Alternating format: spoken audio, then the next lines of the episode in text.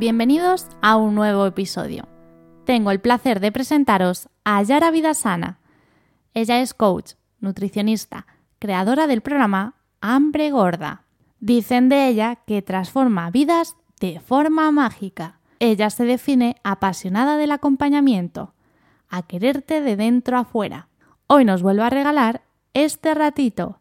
Os dejo con ella, Yara Vidasana.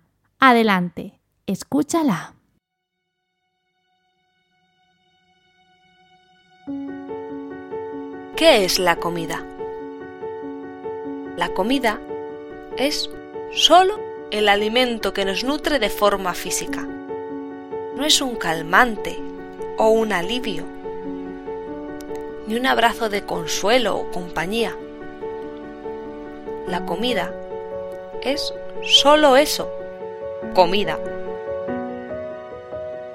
A veces yo misma digo que me nutro o alimento también de una experiencia, de la carga de energía que me produce compartir un momento con mi pareja, una amiga o algún familiar, que me lleno de felicidad y cariño al abrazar y sentirme abrazada.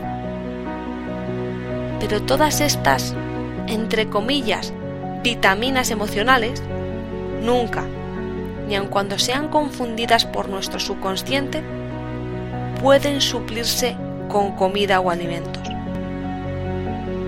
Porque aunque tú estés en tu casa sola y aburrida y comas, no vas a dejar de estar sola o aburrida.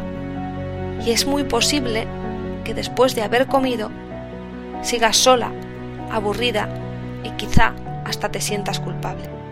Por eso es muy importante, tanto para tener una buena alimentación, tanto física como emocional, la conciencia el estar presente y saber, cuando vas a comer, para qué te llevas eso a la boca.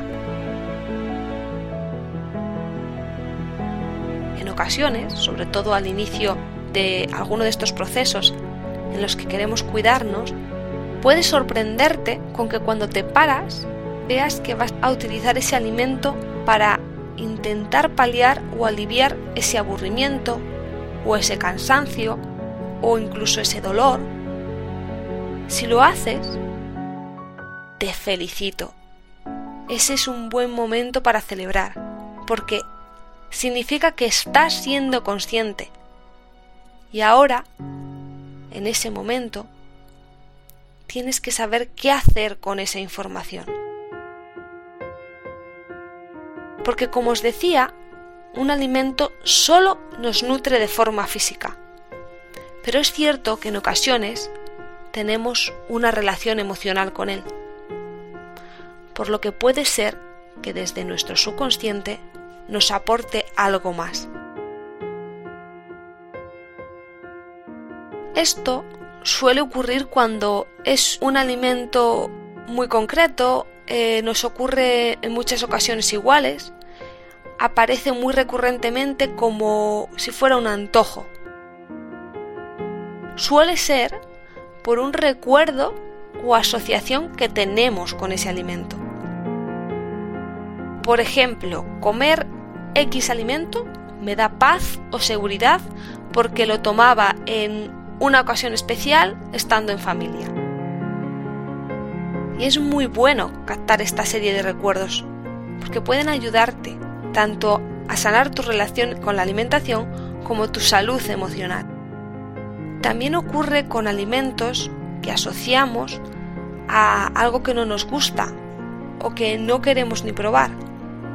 Y en ocasiones ayuda mucho separar la alimentación física de la salud emocional.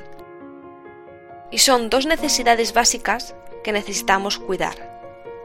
Pan de la mano. Soy Yara Vidasana, coach de nutrición y bienestar, y os dejo con esta pregunta. Cuando estés entre comidas con necesidad de picar, ¿vas a ir a la nevera o al armario para seguir tapando tus necesidades emocionales? ¿O vas a pararte y preguntarte, ¿qué necesitas realmente?